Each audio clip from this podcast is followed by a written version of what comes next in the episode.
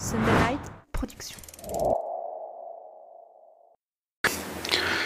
Normalement, photographe et vidéaste de mariage, c'est chien et chat.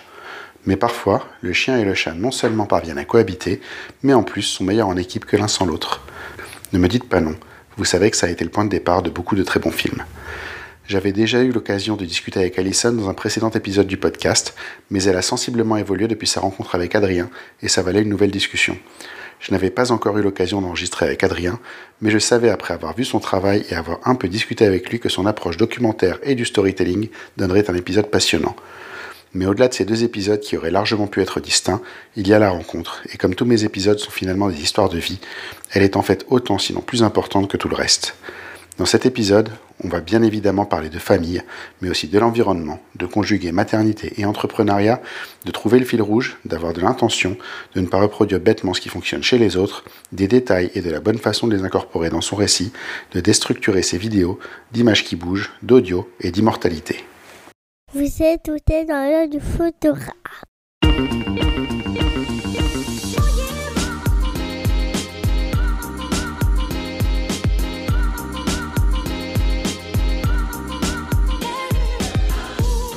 Bienvenue dans ce podcast par un photographe sur un vidéaste et une photographe pour les photographes.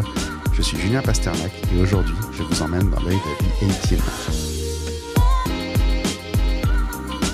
Alors vous voyez, j'ai lancé le générique, je me suis laissé surprendre par un truc que j'avais pas prévu, c'est que effectivement, c'est pas un photographe aujourd'hui, c'est un vidéaste et une photographe.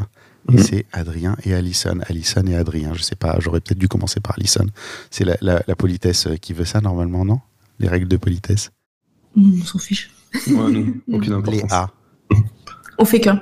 Exactement. Vous savez, faites qu'un à trois. On a fusionné. C'est ça. Il nous manque, euh, il manque le dernier A. Il, man- il manque le dernier. Ah, ça aurait dû être son premier podcast aujourd'hui parce qu'on devait se voir en vrai. Et, euh, et puis malheureusement, ben, il y a eu des manifs euh, d'agriculteurs à travers toute la France qui ont un peu bloqué tout le pays. Et vous n'avez pas pu vous déplacer. Mais effectivement, il aurait dû être présent. On aurait dû avoir deux bébés dans la pièce en même temps euh, à, à- à cet enregistrement. C'était. euh, c'était, euh, ça aurait été mignon, franchement. Ça aurait fait un sacré bordel, je pense, parce que c'est pas possible deux gamins dans la même pièce qui en ait pas un Joyeux bordel, oui. Ça aurait été un, un joyeux bordel, mais ça aurait été sympa. C'est vivant, non? Mm, C'est Ouais. authentique, pour le coup. C'est clair. Alors j'ai déjà, j'ai déjà reçu Alison. euh, C'était l'épisode 24. J'ai été chercher en septembre 2020. Euh, donc les gens qui veulent aller l'écouter, vous pouvez aller sur le sur le site le retrouver. Euh, c'est une première pour Adrien. Je sais pas si c'est ton premier podcast à toi ou pas. Non, je pense pas. T'as as convenu en faire deux trois. C'est- Moi, c'est mon premier, oui. Ah ouais, c'est la première fois qu'on t'interviewe. oui. Bon, bah, je suis content. Je suis content que ce soit pour moi. Je pourrais Avec encore, toi. une fois revendiquer une, une grande découverte dans, dans quelques années. Euh, Alison, on avait plutôt parlé photographie aquatique à l'époque. Euh, là aujourd'hui, je pense qu'on va plutôt tourner autour de la famille euh, au sens large. Plutôt, j'ai failli dire le mariage, mais je pense que vous êtes un peu plus large que ça. Et euh, en tout cas, vous essayez de montrer d'autres choses, ce qui est pas, ce qui est pas mal parce que c'est vrai que le monde du mariage à un moment commence à tourner un petit peu en rond euh, dans, dans ce qu'on peut faire et dans ce qu'on peut proposer. Euh, et vous étiez donc chacun de votre côté euh, avant et vous vous êtes rencontrés et puis vous êtes devenu la version 2.0 de vous-même. C'est ça C'est Avant. c'est exactement ça. C'est super bien dit, ouais. avant, avant de balancer euh, toutes les infos que j'ai, euh, on va faire l'elevator pitch. Je vais vous laisser vous présenter euh, tous les deux. Euh, qui êtes-vous? Que faites-vous? Comment vous vous présentez? En trois étages à Steve Jobs qui rentre à côté de vous euh, dans l'ascenseur Moi, je dois me lancer du coup. Déjà, merci Julien de, de nous accueillir, ça fait super plaisir. Euh, qui on est? Ben, Alison, Adrien. euh, on est un duo photographe et vidéaste. Comme tu as dit, dans euh, la famille au sens général, euh, spécifié dans le mariage, mais on fait vraiment voilà d'autres projets, on essaye d'élargir ce, spectre-là, on va dire. Et euh, je dirais que pour nous, voilà, l'image de manière générale, c'est plus un devoir en fait de, mémoire que, l'on a, et c'est vraiment ce qu'on essaie de retranscrire dans nos images. Et euh, voilà, donc je dirais c'est c'est plus ça, plus un devoir de mémoire. Donc au-delà de la famille, c'est la mémoire en fait. C'est le souvenir. J'ajouterais que ça, c'est la partie pro, mais aussi dans notre euh, sphère personnelle. Euh, L'image, le souvenir, c'est vraiment très ancré. C'est ce qu'on s'emploie à faire aujourd'hui avec notre petit bout aussi. C'est vous qui faites les photos ou les faites faire euh, Eh ben, c'est plus facile de les faire faire que finalement d'avoir le boîtier, parce qu'on a tellement envie de vivre le moment que ben, on essaie d'organiser une séance toutes les voilà on a tous les trimestres. ouais régulièrement. Nous c'est plus des images avec le téléphone forcément au quotidien. Mais ouais l'arrivée d'Arthur a été un gros tournant dans notre vie et ça, ça, chamboule beaucoup de choses. On voit les choses différemment et le, même le temps qui passe il y a un peu de, de nostalgie autour de ça et c'est c'est marrant, que tu dises ça, euh, que les photos du quotidien sont au smartphone. Je suis parti euh, à la maternité quand, mon fils est né avec l'appareil photo. Je ne l'ai pas touché une fois. J'ai que des photos au smartphone. C'est euh, parce que en fait, c'est vrai que l'appareil photo te sort de du moment, quoi. Mmh. complètement. Puis ça t'encombre. Tu peux plus le vivre. Tu, peux aussi gêner les autres. Tu es moins présent aussi dans, dans, ce qui se passe. C'est très différent alors que le téléphone est discret, plus rapide. Et puis de très bonne qualité. Je vais te dire ce que, j'ai réalisé là. En fait, je prends l'appareil photo et mon réflexe numéro un, c'est de reculer. C'est un truc de malade. C'est, euh, je l'ai réalisé là. tu l'as dans la main et direct, tu fais trois pas, de, trois pas pour voir plus large euh, ce que tu es en train de rater. Et le réflexe, c'est effrayant en fait de, te dire que tu t'es auto-formaté comme ça. Euh. C'est pour ça qu'on peut pas se photographier soi-même en fait. c'est compliqué. Mais euh, non, non, c'est très juste ce que tu dis. Mm. Pour, pour, le coup, ça a été pareil pour moi, la maternité. J'avais pris la caméra pour faire des, vidéos et finalement, euh, voilà, je me suis retrouvé avec le téléphone, à tout filmer avec le téléphone. Et ça marche bien. Il pouvait tendre le bras avec le téléphone et aller vraiment là où il fallait. J'avais peur de faire tomber le boîtier sur le petit surtout. Il faut faire attention quand même. Il faut être concentré. faut être concentré. Euh, on va, avant de passer à la partie interview, j'avais deux questions un petit peu hors sujet euh, à, vous poser. La première, elle est à toi, Adrien. Euh, sur ton site, tu as une initiative qui est que 3% du chiffre d'affaires de tes mariages va à une association pour la nature et ou l'écologie. Donc je soupçonne qu'a priori ça te tient à cœur et je me dis que c'est le bon moment pour te laisser en parler un petit peu, expliquer aux gens pourquoi, comment et si peut-être ils veulent participer à ça, comment il faut faire.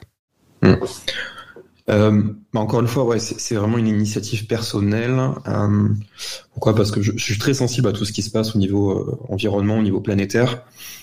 Et, et à côté de ça, à côté du mariage, je, réalise des documentaires et j'essaye de, de, de, mettre en avant des associations, des personnes qui s'engagent au quotidien que ce soit euh, surtout de manière bénévole, on va dire. Et, euh, et pour moi, filmer un mariage, c'est filmer un moment qui est joyeux, et qui va pas aider la planète à aller mieux, en quelque sorte. Et du coup, filmer des gens qui boivent des cocktails ou des, des, coupes de champagne, bon, je culpabilise un petit peu, pour, pour, dire la vérité. Et je me dis, ok, comment je peux aider et comment je peux faire de cette journée contribuer en fait à, à, aller plus loin, à aider vraiment la planète. Et du coup, voilà, je suis parti de cette idée-là, de dire, ok, je vais reverser une partie euh, de ce que les mariés vont me donner pour une association euh, qui est engagée, en tout cas une association que j'ai choisie. Donc j'en ai une vingtaine hein, sur mon site. Et les mariés choisissent parmi ces, ces assos. D'accord. Mm. C'est ta manière d'être carbone neutral. Ouais, c'est un peu ça. c'est une manière de me dire, ok, je fais du mariage, je culpabilise pas trop, d'être là, euh, profiter avec eux, de boire euh, une coupe de champagne, de manger des petits fours, tu vois, et de me dire, ok, en fait, voilà, je participe à ma façon derrière comme je peux en tout cas c'est voilà c'est non mais c'est bien c'est une chose d'en parler c'est une autre de faire de faire quelque chose de concret et, euh, du coup c'est bien euh, c'est bien que, que, que, tu le montres et puis c'est bien qu'on en parle aussi et puis si ça intéresse quelqu'un euh, bah, ça peut être un bon exemple à suivre en tout cas si quelqu'un qui nous écoute décide de faire la même chose je serais très content d'avoir contribué à ça j'avais une deuxième question, rien à voir, mais j'ai l'impression que ça te tient à cœur, Alison. c'est la maternité en tant qu'entrepreneur et photographe au sens large, euh, parce que on voit, on a plein de groupes de photographes euh, entre nous, on discute, et il y a pas mal de questions en fait, euh, bizarrement, qui reviennent assez régulièrement de femmes photographes qui se posent des questions sur la maternité, sur leur vie privée, sur tout enfin, j'allais dire les droits, c'est pas les droits, sur sur sur surtout d'une manière générale, comment ça se passe en fait, ça va de comment gérer un enfant, comment allaiter, comment les congés match. Je pense qu'il y a plein de gens, ce que on disait en, préambule, en discutant, plein de gens qui n'ont pas la moindre notion de ce que c'est qu'un congé mat en tant qu'entrepreneur. toi, je te vois souvent répondre en fait à ces questions-là, donc je pense que ça doit te toucher un petit peu et que ça doit te, te, te t'as peut-être envie d'en parler un petit peu. oui, bien sûr le fait de devenir mère dans la vie d'une femme, c'est euh, un chemin assez euh, intense, assez fort. Euh, parfois on est accompagné, parfois on l'est moins. Et, euh, et, il est d'autant plus euh, dense lorsque l'on est entrepreneur, lorsque l'on est dans un métier créatif qui est souvent en plus peu pris au sérieux. Et, et dans mon cas, ce qui s'est passé, c'est que bah, de vivre ma maternité, ça a été quelque chose d'assez bah, extraordinairement fort, beau, joyeux. Mais à côté, j'étais vraiment seule et je manquais énormément d'informations. Donc, je me suis retournée vers un peu euh, les copines photographes qui ont eu des enfants, mais qui, euh, qui étaient aussi dépassées finalement, qui connaissaient peu leurs droits, euh, les informations, qui pouvaient me partager un peu leur organisation lorsque lorsqu'elles ont vécu ce moment-là. Et puis, euh, eh ben, je suis parvenue à avoir un peu un visuel sur euh, sur cet horizon-là en grappillant à droite et à gauche, mais je me suis rendu compte qu'il y avait un certain vide et que finalement j'étais pas la seule euh, dans ce cas-là à, se, à, chercher des réponses. Et je me suis dit que bah ok bah aujourd'hui ma mission c'était de retransmettre ce que j'avais pu apprendre, euh, d'essayer aussi de connecter euh, toutes ces femmes qui ont bien voulu me partager euh, leur aventure, femmes photographes vraiment je cible là-dessus, et pour essayer d'aider les prochaines parce qu'on a hum, la, problématique qui revient souvent, c'était euh, la pression avec la saison des mariages de se dire ok, je suis enceinte, est-ce que je peux faire un mariage à 8 mois de grossesse? Est-ce que je peux reprendre mes mariages alors que mon petit est né euh, il y a seulement deux mois? Voilà, tout ça, c'est des problématiques qui sont loin d'être anodines. Euh, et je pense que la priorité pour une future maman, en tout cas pour une maman, c'est de profiter de sa famille et d'oublier un peu le côté entrepreneur. Et si on peut répondre à, ces questions-là en apportant de, de bah, ne serait-ce que la réponse des droits euh, au congé maternité, et eh ben c'est chouette. Donc ouais, aujourd'hui je me suis un peu euh, engagée dans cette mission-là. Il faut quelqu'un pour le faire. Comme il y a eu quelqu'un avant euh, qui s'est euh, investi dans les questions de euh, la loi, les déclarations, les trucs, parce qu'il y, a quand même, enfin, on est quand même un des rares métiers où on peut se lancer en n'ayant aucune notion de rien. littéralement, il y a quand même des gens qui sont pas capables de faire une facture qui, qui travaillent aujourd'hui. Enfin, il y a pas longtemps, j'ai vu passer, je dis ça parce qu'il y a pas longtemps, j'ai vu passer une question qui était absolument terrifiante sur un groupe de est-ce que je suis obligé de faire des factures pour tout? Euh, je, pense que tu as vu la même. ah oui, oui, j'ai un peu rigolé sur le coup. Et puis finalement, après, je me suis dit, non, c'est pas drôle du tout. Il y a un manque de formation, il y a, il y a un néant là-dessus, c'est pas possible. Non, mais il y, a, il y, a, des trous euh, vraiment partout. Et donc, je, je suis même pas surpris que la question se pose euh, sous cette forme euh, aujourd'hui, parce qu'en fait, voilà, enfin, on est, on a des gens euh, des fois qui sont, qui n'ont pas la moindre plus petite notion d'entrepreneuriat euh, qui se lance là-dedans. Donc effectivement, quand on va commencer à, à, parler de congé maternité, de d'enfants, de, même des aspects plus pratiques, ça me surprend même pas qu'il n'y ait pas de, ait pas de ressources du tout disponibles, quoi. C'est assez, euh, assez délirant. Mais bon, en tout cas, voilà, tu, vas être euh, la référente à l'avenir. Peut-être pas la référence, mais si je peux répondre aux questions et diminuer les peurs que certaines femmes ont, avec grand plaisir. Voilà. Écoute, voilà, vous saurez, je mettrai ton numéro de téléphone dans les, dans les notes d'épisode, on pourra t'appeler directement. Euh, on va passer à l'interview proprement dite. Euh, quel livre vous offririez à un photographe et pourquoi? Je me permets, ça serait L'art qui guérit de Pierre Le Marquis. D'accord, je ne connaissais pas celui-là du tout. Alors, euh, pour moi, c'est vraiment un livre qui, qui a replacé le débat de la créativité, puisque cet auteur euh, a mené une étude donc avec un, professeur de neurosciences euh, prouvant finalement que euh, tout le monde peut créer quelque chose. Donc finalement, l'art est-il vraiment quelque chose d'unique? Non, dans, dans, le livre, on répond plutôt de dire que finalement, l'art, c'est le prolongement d'une émotion. Donc, lorsque l'on crée quelque chose, cela naît d'une émotion, d'un ressenti. Et finalement, on a besoin de créer quelque chose pour aller mieux. Donc, c'est plutôt du, de l'ordre de la thérapie, de l'autothérapie. Euh, il est très intéressant à lire. Euh, là, je viens de le vulgariser. je suis désolée pour... Il faut, bien, faut bien donner envie aux gens. là. c'est que finalement, on, on, peut tous créer quelque chose. On, euh, et, la question qui, euh, qui va être amenée à la fin du, euh, du livre, c'est finalement l'artiste existe-t-il vraiment? Voilà. Ouais. Bah, la question, on peut la poser dans l'autre sens aussi. C'est est-ce que, mm. est-ce que si t'as rien à dire, c'est quand même de l'art, quoi? C'est un, un, petit peu une problématique de photographe aussi, c'est-à-dire le nombre de gens qui attrapent un appareil photo parce que c'est cool et, et, et, qui font des photos et qui comprennent pas pourquoi c'est pas de l'art. Est-ce que peut-être ils ont pas, pas zappé cette question? C'est possible. Certainement, certainement. Euh, c'est quoi être créatif? Vous avez deux heures. trois minutes. Euh, bah, si on va dans la logique de ce que je viens de citer, la, créativité, c'est simplement exprimer quelque chose qui nous tient à cœur. Voilà, c'est sortir. Euh, construire quelque chose de ses mains que l'on ressent en fait. Voilà, c'est vraiment ce que je dirais. Ouais, c'est vivre pleinement, tout simplement. Enfin, moi, c'est, je le vois comme ça. Quand on vit pleinement les choses, on est forcément créatif, ou en tout cas, on le devient. Ouais. C'est juste mettre, après le mettre en place, quoi. Euh, qu'est-ce qui vous fait déclencher? Bah, L'émotion. Adrien, c'est un peu différent parce que tu n'as pas la même, euh, pas la même problématique de captation que, que nous, par exemple. Mm. Non, je déclenche peu, mais longtemps. c'est la différence. Euh, J'essaye de, ouais, j'ai vraiment plus cette approche de très reportage et en fait j'ai peur d'oublier quelque chose. Ouais. Je suis nostalgique du temps qui passe et même pour les mariés et j'ai vraiment envie de tout filmer, euh, même si je vais utiliser que 5% des images ou 10% j'ai vraiment envie de tout capter. Donc, euh, j'essaie de, voilà, de capturer le maximum de choses le jour J. Tiens, d'ailleurs, dans le débat euh, de, de, éternel, des, j'en reviens avec 3000 ou 15 000 photos d'une journée de mariage. Toi, tu reviens avec quoi? On va compter en nombre d'heures de rush. Je suis à entre 3 et 5 heures en moyenne. Pour un film de rendu de Pour un film de 6 minutes en moyenne. D'accord. Ouais, 5, 5 à 7 minutes. D'accord. Donc, le, taf de tri, il est monstrueux. Ouais, il y a beaucoup de tri. Après, généralement, je, je, je propose aussi euh, l'intégralité de la cérémonie, par exemple, tu vois, ou des discours. Ouais. Donc, je vais exploiter plus que 5% au final de, de, des rushs. Mais oui, sur le film de, de 7 minutes, ça représente effectivement euh, peu de. ouais, il y a beaucoup de déchets, quoi. Mais oui, t'as, t'as, en fait, tu as beaucoup, beaucoup de choses et tu peux faire plusieurs films différents, du coup, euh, avec les mêmes, la même matière. Complètement. T'archives tout ou pas? Je supprime jamais les rushs.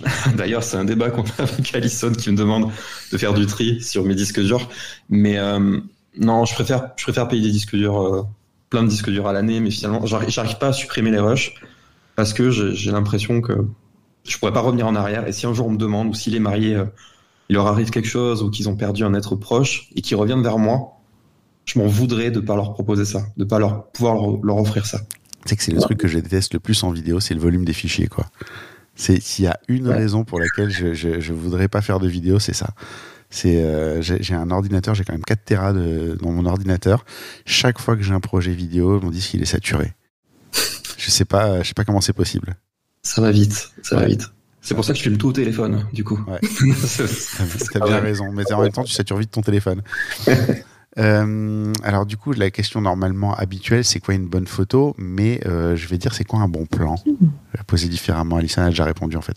Instinctivement, je dirais que c'est un plan qui procure de l'émotion, euh, qui donne de l'information et qui procure de l'émotion. Pour moi. Les deux en même temps. Ouais. Ok.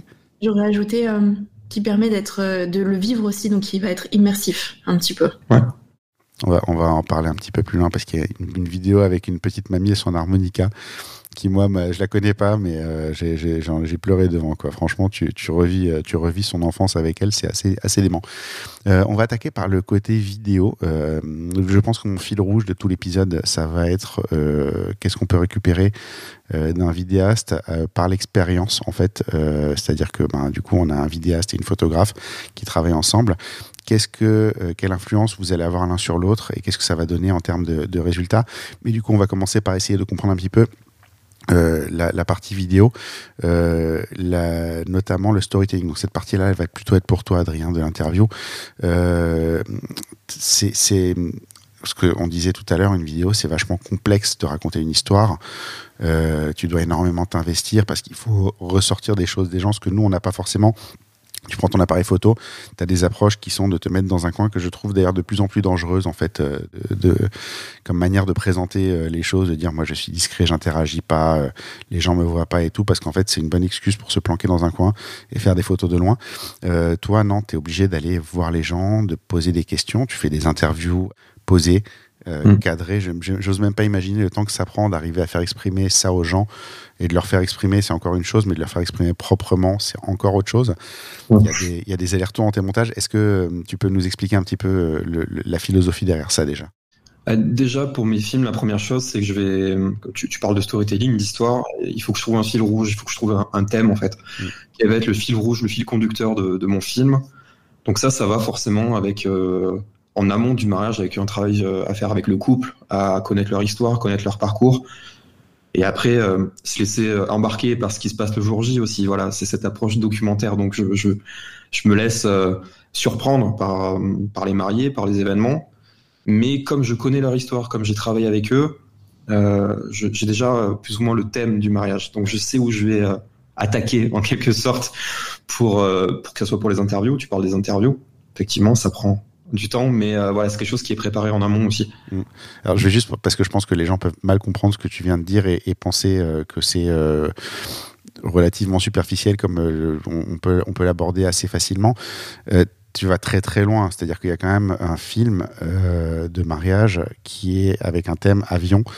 Euh, j'ai perdu le titre parce que l'interview je l'ai préparé. D'habitude je les prépare euh, dans l'heure qui précède, mais la vôtre je l'avais préparée un peu en amont parce que je, ah, savais que ouais ça doit être ça.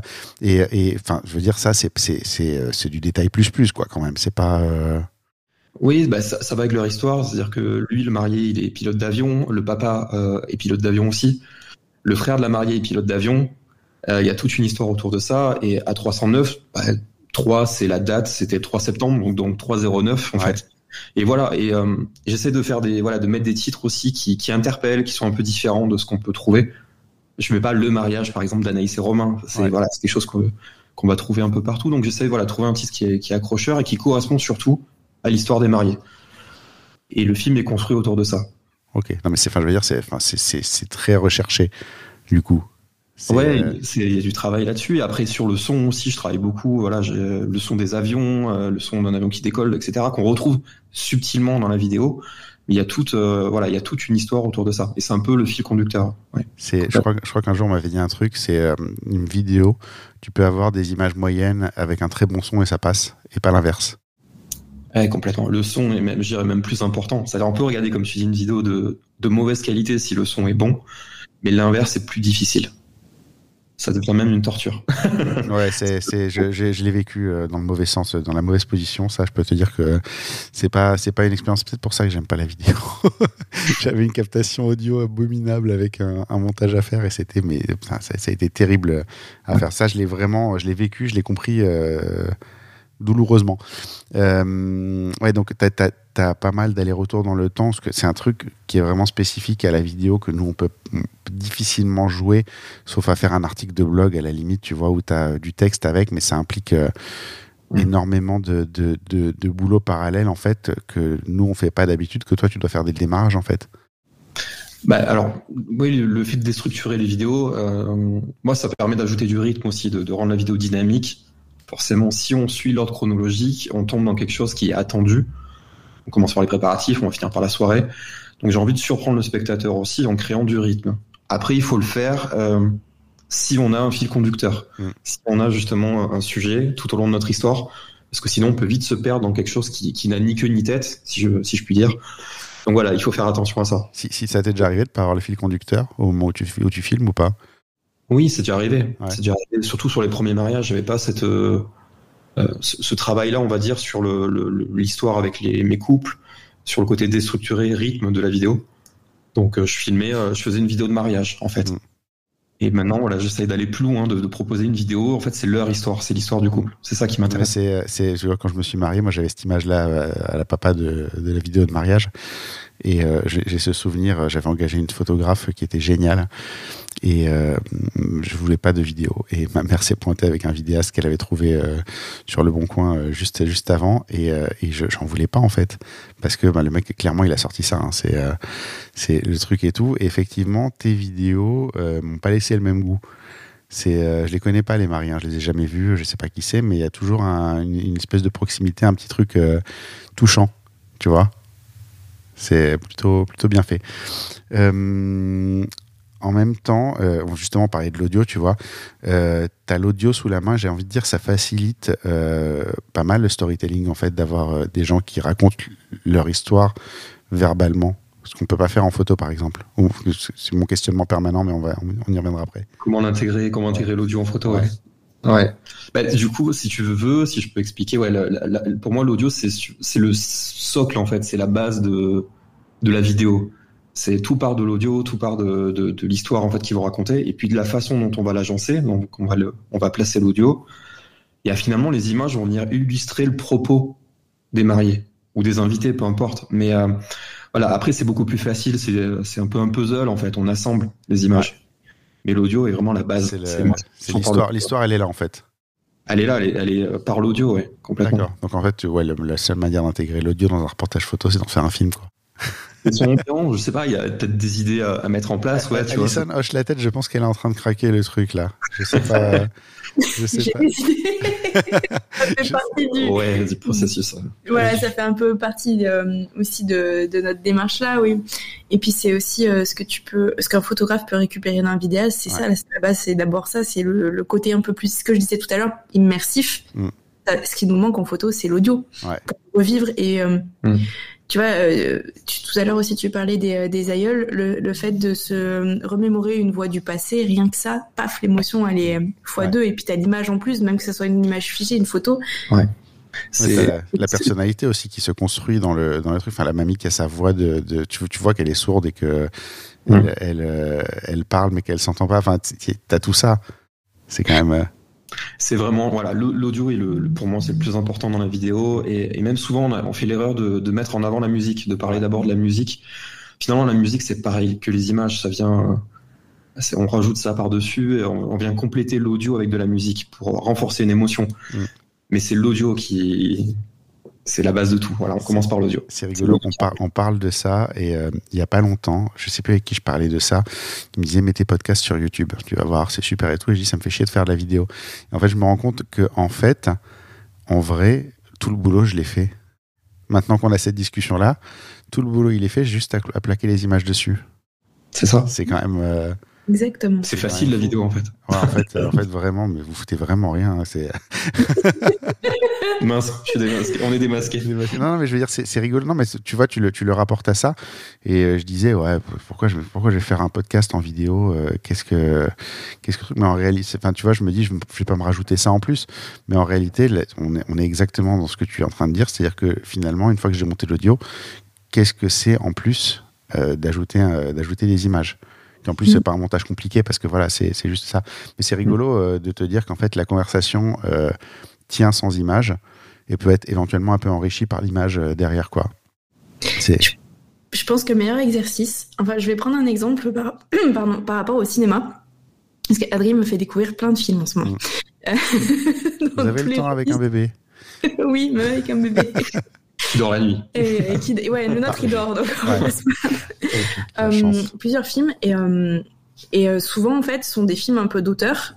Euh, et ce que j'ai euh, pu vraiment noter, c'est que là où il y a vraiment des climax ou des euh, des moments assez forts dans ces films-là, qui pour moi au début me- me désintéressaient totalement puisque c'était long, en fait, je m'ennuyais. Ouais. Finalement aujourd'hui, j'ai trouvé, je, je prends beaucoup de plaisir à les regarder parce que les moments de silence ou de ralenti, souvent ce sont des plans fixes, il se passe rien, mais c'est l'audio qui fait toute la différence, qui va faire monter vraiment le suspense. Et, euh, et je pense que quand on a compris ça, effectivement, on peut aller très très loin dans la narration euh, d'un film, ou même, justement, tu disais avec une photo, juste avec de l'audio, peut-être regarder un film les yeux fermés, Mm.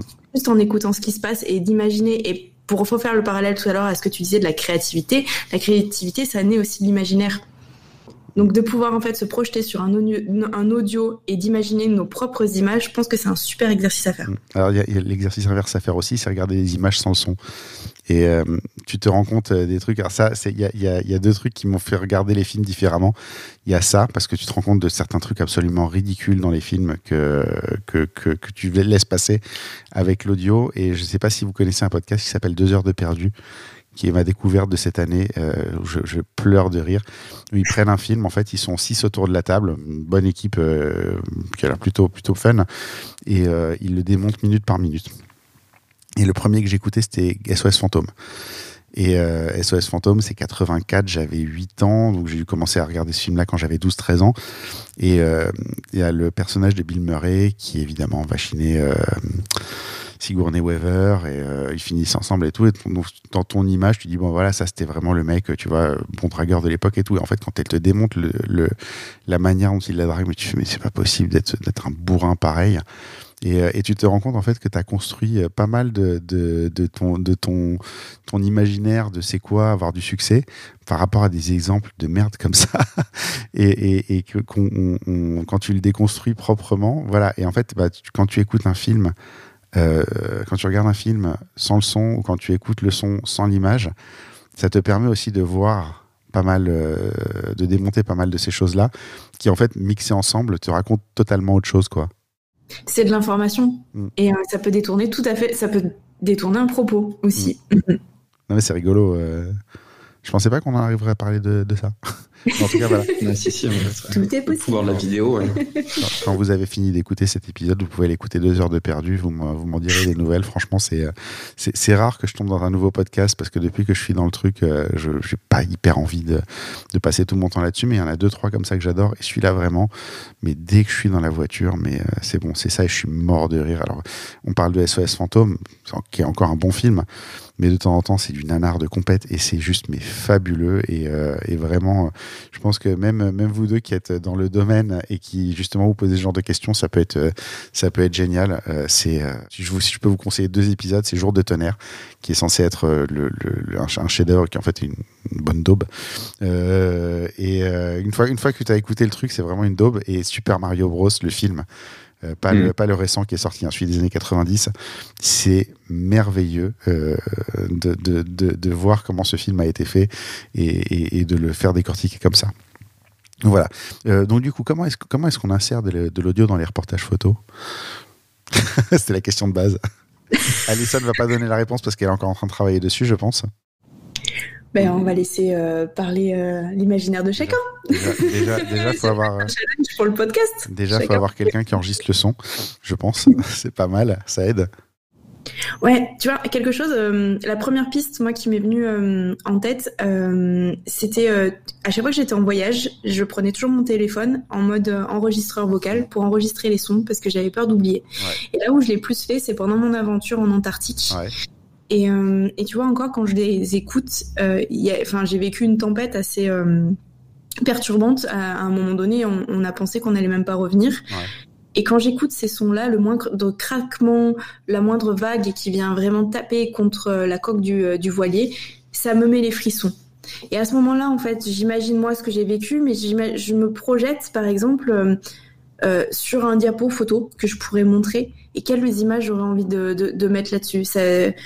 Je, pense que, vraiment on peut chacun se construire nos, bandes, nos bandes son. Euh, il y avait une photographe qui faisait ça, c'était euh, Sybille Rondeau justement qui faisait du documentaire familial et qui, avait une captation de son ambiant de tout ce qu'elle photographiait et après elle rendait un diapo photo euh, là-dessus. C'était vraiment génial. C'est chouette, c'est chouette à faire. Après, le nombre de photographes qu'on connaît, tu sais, qui font de, ils sont dans une ambiance. Peut-être, quand tu fais de la photo de voyage, tu mets ton, enregistreur euh, sur à l'épaule Mm. Et euh, t'enregistres tout ce qui t'entoure. Après, faut faire attention euh, à pas trop parler, à pas faire de bruit inutile, à pas euh, à pas bousiller tous les euh, tous les extraits sonores que tu as en marchant sur du gravier, des trucs comme ça. Mais effectivement, il y a plein d'exemples comme ça de gens qui enregistrent. Mais moi, la vraie question, en fait, c'est pas de le produire, ça c'est facile. c'est quoi en faire après? C'est un vrai. Pourtant, Dieu sait que j'en monte de l'audio, hein, mais ouais, je sais pas. Peut-être j'ai peut-être j'ai un, une, un vrai, une vraie leçon de storytelling finalement à prendre là-dessus. Je te donne un autre exemple. Ouais en mariage, euh, plus, euh, plus précis. Euh, Lorraine Serfati avec son conjoint dont j'ai aussi oublié le nom, mais vous pouvez les retrouver, c'est facile, ont réalisé pendant toute une saison des photos en fait de mariage, mais sous forme de gif, et ont monté un film avec du son ambiant et de la musique là-dessus. Et ils livraient ça à leur mari. Il y avait plus d'album photo, c'était une vidéo, mais à base de photos, donc un peu en mode stop step motion. Et, euh, et GIF animé et c'était vraiment ça et je trouve que le souvenir était encore différent. Ok, bah c'est, après c'est, plein de plein de manières, euh, mais c'est, le c'est le, le, rendu final en fait euh, qui change, c'est tout. Moi mhm. je, je, faisais beaucoup des gifs avec le mode rafale et j'en ai eu marre d'avoir des tonnes de fichiers, de générer des gifs et des trucs comme ça et j'ai trouvé une petite caméra Osmo Pocket 3 là et maintenant, en fait, je fais des vidéos et je les transforme en GIF directement. C'est un peu, il y a, d'autres contraintes, mais c'est, euh, je trouve que c'est un peu moins emmerdant parce que du coup, tu le fais intentionnellement. C'est pas euh, un hasard euh, d'un mode rafale que tu récupères comme ça. on va pas, on était sur le, style justement. On va parler style visuel et de choix tranchés. Adrien, j'ai remarqué parce que j'ai l'écran pour aussi que tu es tout le temps en format 2.35 pour la vidéo, donc c'est pas du 16 neuvième, c'est plus large, c'est plus cinématographique et ça j'aimerais bien que tu nous en parles. Euh, bah, ce format-là, historiquement, en fait, c'est un format cinéma. Euh, c'est le fameux euh, format avec les, les bandes noires qu'on retrouve dans les films. Et en fait, j'ai voulu garder ça parce que j'ai vraiment aussi, euh, en plus du côté documentaire des films, le reportage, envie d'ajouter vraiment les, les, codes du cinéma. tout cas, euh, m'en rapprocher sans avoir la prétention de faire du cinéma, on en est loin, mais euh, de me rapprocher de ce qui fait, voilà, de ce qui fait un film. La majorité des films sont au format de 35 et du coup, j'ai dit voilà, je vais garder ce format-là, tout simplement. Il n'y a pas d'autre. Tu filmes en 2.35, t'as des lentilles anamorphiques ou non, non, non, je filme en format, en plein format, donc c'est du 16 neuvième. Hein. Ouais. Euh, par contre, j'ai des, euh, j'ai des, comment dire, des, indices sur mon écran en fait de la caméra où j'ai les bandes en fait qui se mettent pour voir un petit peu ce que ça donne au niveau du cadrage. Euh, mais voilà, au niveau de la prise de vue, non, je suis pas au format de 35 et je, et je filme pas en anamorphique. D'accord. Moi, c'est un, un, vieux fantasme l'anamorphique, euh, même en photo, de me dire, tu fais des photos de urbaines en anamorphique, ça doit, ça doit mais claquer. Euh, je sais pas, ça, ça vous a, ça jamais traversé ah, Alors, ouais, l'anamorphique. En fait, ça me plaît beaucoup l'anamorphique dans les films. parce que c'est utilisé de manière subtile euh, et il y, a une, y a une intention derrière. Voilà, l'anamorphique. Aujourd'hui, ça s'est un peu démocratisé parce qu'il y a certaines marques qui ont sorti des anamorphiques euh, abordables. abordables. Voilà, et, euh, et, du coup, tout le monde s'est jeté un peu sur l'anamorphique et l'utilise euh, un peu. on abuse. N'importe voilà n'importe comment on va dire en tout cas sans vraiment mettre de l'intention derrière et du coup on retrouve ces flares anamorphiques de partout tout le temps et, du coup, il y a un petit effet de mode, moi, qui me gêne actuellement par rapport à ça. C'est pour ça que je, voilà, l'anamorphique, pourquoi pas, quand je ferai de la fiction, enfin, parce que j'aimerais faire de la fiction plus tard. À ce moment-là, oui, ça fera sens. Pour l'instant, pour du mariage, non. J'en vois pas le. Oui, c'est la, la, mode, en fait. T'as pas envie d'être dans la mode euh, du truc. Euh. Ouais, en tout cas, moi, je, le perçois comme ça. Il y en a de plus en plus qui l'utilisent. Et finalement, quand tu grattes un petit peu, voilà, pourquoi tu utilises l'anamorphique? Ben, Parce qu'il y a un joli flair, mais c'est tout, quoi. Ça s'arrête là. Donc, je préfère me concentrer sur, sur l'histoire, sur le couple, euh, que sur ça, que sur des détails. Euh, oui, en fait, ça serait un plus. En tant que plus, ça peut fonctionner, mais pas. Euh, enfin, c'est qu'un outil, quoi. Ce qu'on peut. Ça passe pas au premier plan, exactement. On peut parfois oublier. un peu comme un peu tout le, tout le matos de toute façon. ça, la question suivante va, va être par rebond adressée à Alison, mais j'aime bien ton approche des détails. Euh, les, les, dans tes films, on voit souvent la danse, on commence par les pieds. Euh, tout, tout, toutes ces petites choses-là, tu vois les mains en gros plan. Le... Enfin, il n'y a, pas. Encore une fois, c'est les photos que c'est facile d'oublier en... quand, tu, quand tu fais que, de la, que les images que c'est facile d'oublier quand tu fais que de la photo, par exemple, où tu te dis, bah, j'ai une photo du couple qui danse en pied. Euh, on voit ce qu'ils font. Euh, c'est concret. Euh, c'est clair. Et puis, tu t'oublies que tu pourrais faire les pieds, les mains, les alliances, les trucs. ça m'est, déjà arrivé d'oublier de faire les alliances, par exemple. Tout ce genre, tout ce genre de petits détails. j'aimerais que tu nous expliques pourquoi tu fais ça Est-ce que ça apporte à l'histoire Parce que dans ton cas, je pense que c'est très intentionnel et que si tu le fais pas, justement, tu as un vrai problème dans un premier temps. Et après, on va demander à Alison ce qu'elle a appris de tout. Oui, bah, du coup, il y, a vraiment deux choses. Déjà, la première chose, c'est de varier les plans. Je m'impose en fait de varier les, plans et d'éviter d'avoir ce que, j'appelle des plans moyens, on va dire, ou caméra à l'épaule, et ce qu'on peut voir, euh, ce que notre œil est habitué à voir. Donc j'essaie vraiment d'aller un peu plus loin. Et ça, c'est quelque chose aussi que j'ai développé euh, en me formant avec des photographes, justement, et, euh, forcément avec Allison, et en essayant de varier ses angles de vue. Et pour moi, le détail, la deuxième chose, c'est c'est pour contextualiser en fait l'histoire c'est on a besoin, comme dans toute histoire au cinéma, au début, ben, on va contextualiser le lieu, euh, l'époque où on se situe, les personnages, et les détails vont apporter ça à l'histoire. Tu parlais de l'exemple du film sur l'avion tout à l'heure. Ben voilà, j'ai filmé, euh, des, fait des plans de détails sur les petits avions qu'il y avait dans la chambre du marié, ce genre de choses en fait pour pour garder le fil rouge en fait, pour maintenir le spectateur accroché à l'histoire. Oui, parce que ça, ça a du sens en fait. Parce que ça fait sens. Il y, a détails et détails en fait, c'est ça que tu es en train de dire. Ouais, en fait, ce qui, ouais, encore une fois, ce qui ne sert pas l'histoire, la narration, pour moi, ça sort, ça dégage, en fait. Voilà, c'est, il faut vraiment que chaque plan ait une utilité. S'il ne sert pas l'histoire et ma narration, il n'a rien à faire dans mon film, et du coup, je, faut que j'enlève. Oui, surtout que t'as que 6 minutes, ce qui est étonnamment court. C'est court et c'est long à la fois, tu vois. 6 minutes, ça peut être très long à regarder. si, euh, si t'accroches pas les, les 30 premières secondes, 6 minutes, ça peut être très long. Du coup, il faut arriver à accrocher, à garder le spectateur en haleine. Et euh, voilà, c'est justement ces images de détails permettent d'accrocher le spectateur aussi. D'accord. Et tu disais que c'est les photographes qui t'ont appris ça. Alors que moi, j'aurais plutôt tendance à croire que c'est de ton côté que c'était indispensable et que peut-être euh, derrière, euh, nous, on avait à récupérer des vidéastes. Alors, pas, forcément que, les photographes. Disons, disons que les photographes, ce que j'ai beaucoup appris, c'est plutôt tout ce qui va être composition, cadrage. En fait, d'ouvrir son regard, tu vois, d'avoir un regard différent, de sortir de ce qui se fait dans le mariage. Parce que moi, forcément, la vidéo, quand j'ai commencé, je me suis formé euh, avec ce que j'ai trouvé sur internet, des vidéos, des formations en ligne. Et en fait, on était très formaté, on est très formaté dans ce qui se fait un peu aux États-Unis, quoi. La robe de mariée, faut la, faut la filmer de telle façon, les préparatifs, ça se fait comme ça. Et finalement, 80% voire 90% des vidéos de mariage se ressemblent. si, si, tu changes juste le couple en fait finalement, mais c'est toujours la, la, même histoire. Bah, avec l'IA maintenant, ce serait beaucoup plus simple. Tu mets leur photo au départ, tu dis vas-y, insère-moi ça. Même plus, c'est ça. serait tellement, c'est tellement bien. Mais euh, ouais, non, tu vois, donc ouais, vraiment, voilà, c'était d'apporter, d'avoir un autre regard en fait. Et, euh, et je trouve qu'en photo, vous avez vraiment besoin d'aller plus loin. Nous, on a le son, on a la musique, on peut raconter une histoire en mettant d'autres couches supplémentaires alors qu'en photo, vous avez que l'image qui est figée en plus. Donc si ton image, si ta composition, ton cadre, il est, pas bien avec ton image, euh, il n'y a pas d'information dans l'image, ça ne marche pas. Et c'est pour ça que je parlais d'émotion et euh, d'information tout à l'heure sur une image. Voilà, je vais retourner la question à Alison. C'est une, très bonne réponse que tu as fait parce que c'est vrai que je suis focalisé sur ce que moi je vais pouvoir apprendre de toi. Et je me suis moins posé la question dans l'autre sens de ce que toi tu avais pu apprendre d'Alison, mais je la pose quand même à un moment. Déjà, Alison, est-ce que euh, toi, tu as, récupéré ce genre de choses ou est-ce que c'est toi justement qui les as appris à Adrien? Comment, ça s'est passé l'échange là-dessus? Je vais aller dans le prolongement de ce qu'Adrien vient de dire.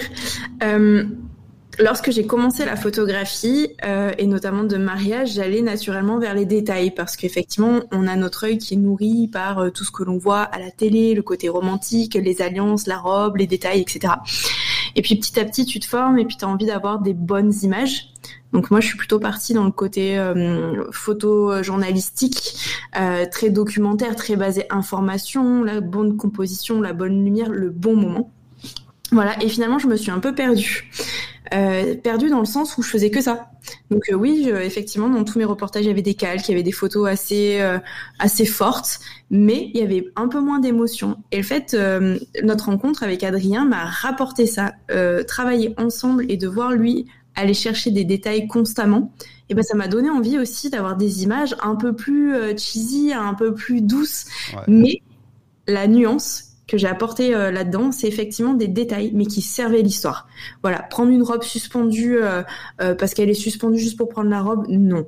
Voilà. par contre, prendre un détail de la robe parce qu'il y a une belle lumière, il y a un moment, peut-être qu'il y a une main qui va passer à ce moment-là. Oui, ok. Tu vois, c'est vraiment la nuance. Donc ça, l'apport, enfin l'apport de la, la, part de la vidéo qu'Adrien m'a apporté, c'est ça. Il m'a réapporté euh, de la légèreté dans mes images et des photos essentielles que j'avais laissées euh, trop longtemps de côté. Oui, parce que c'est vrai que des fois, moi, je, on parle de détails. Tu sais, des fois, je me dis, il faut que je fasse plus de détails. Et en fait, je, fais, je, suis tellement obsédé par l'idée de faire plus de détails que je fais n'importe quel détail. Ben, c'est ça. Et dans une narration photo, ce qu'Adri a justement dit, c'est que ben, nous, on n'a qu'une image. C'est-à-dire qu'il n'y a pas de son, rien. Donc, il faut que dans une image, il y ait quand même beaucoup de choses. Mais lorsque l'on regroupe les images, et là, pour le coup, c'est maintenant aussi, je, cette partie-là m'a permis en aquatique de travailler en série, puisque du coup, je peux travailler une série d'images et raconter une histoire en 10-15 images. Ça, c'est très intéressant. Et ben, euh, lorsque tu as une image forte avec beaucoup d'informations et après une image avec juste un détail ou un mouvement ou même du flou, parce qu'il faut dire qu'aujourd'hui je fais du flou dans mes images, c'est assez improbable. Euh, et ben ça apporte de la légèreté, ça, ça permet aussi euh, aux spectateurs de respirer lorsqu'ils regardent euh, le reportage ou la série en entier. Euh, il y a vraiment aussi un repos de l'œil qui est essentiel et qui permet d'apprécier l'image d'après. Ouais. Et je pense qu'en vidéo, c'est pareil. Lorsque tu as des plans qui sont très intenses ou très, très, très serrés, et d'un coup, tu as un plan hyper large, tu as une respiration qui se fait. Et, je pense que c'est très complémentaire dans les deux et en même temps, ça se ressemble aussi. Alors, ça, me fait poser une question du coup. Quand vous, avant de rendre, vous vous montrez euh, l'un l'autre et vous vous donnez les avis l'un l'autre sur ce que vous allez rendre On travaille ensemble même. C'est pas forcément. C'est le processus créatif, il c'est euh, à deux systématiquement et, euh, et, tout au long de, de, justement du montage. Moi, pour la vidéo en tout cas, euh, je montre régulièrement des versions, on va dire, à, Alison pour avoir un regard extérieur parce que je suis plongé dans mon montage, donc je vais peut-être oublier des choses et, des choses qui me paraissent évidentes, du coup, bah, elles deviennent moins avec le regard d'Alison. Et voilà, on construit comme ça les films et les reportages photos. Et, c'est pareil pour la photo. Moi, quand on est en duo photo-vidéo, je vais regarder ce qu'il a fait en vidéo. Je vais peut-être euh, supprimer des images qui, moi, qui desservent mon reportage pour être plus cohérente au film. Euh, pareil au niveau de la colo. Euh, j'aime bien lui montrer aussi pour euh, qu'il me dise si déjà moi ce que j'ai fait c'est cohérent, est-ce que ça se rapproche de, de, de, ce qu'il a fait. Euh, en fait, on avance petit à petit, toujours à deux ensemble. c'est ce, ce que je réalise. En fait, vous avez un truc qu'on n'a pas tous, c'est un regard confirmé à côté. Parce que des avis, c'est facile de les avoir. Des avis euh, qui sont construits et dont on sait qu'ils sont basés sur quelque chose de concret, c'est pas la même chose, justement. Oui, complètement. C'est bah, le regard d'Alison. Alison me dit pas, euh, quand je lui montre une première version, me dit pas, ouais, le film est génial, il y a de l'émotion. Ouais c'est constructif mais sans filtre donc euh, ça ça sert à rien ça c'est nul ça il faut l'enlever voilà c'est plus dans ce sens là et effectivement c'est constructif ça fait peut-être un peu mal à son ego oui mais c'est parce qu'il faut retravailler des heures après en fait c'est ça qui est pénible non, mais si, tout, si tout va bien justement tu refais plus les mêmes choses derrière aussi ça te permet d'avancer plus vite la fois d'après parce que tu sais en fait tu sais tu, tu vas faire ce truc là puis tu vas tout de suite le voir et dire mm. je vais lui montrer ça, elle va me défoncer quoi. C'est euh, ouais, c'est exactement ça. En fait, on affine notre style à deux et on l'a affiné au fil des années tous les deux quoi. Mm. Ouais, complètement. Et d'ailleurs, moi, je suis devenu un peu double cadreur aussi, parce que parfois, je pars en vidéo avec ouais, ça, j'ai vu. J'ai vu, je me suis dit, il vient quand même nous prendre une de nos meilleures photographes pour en faire une vidéaste.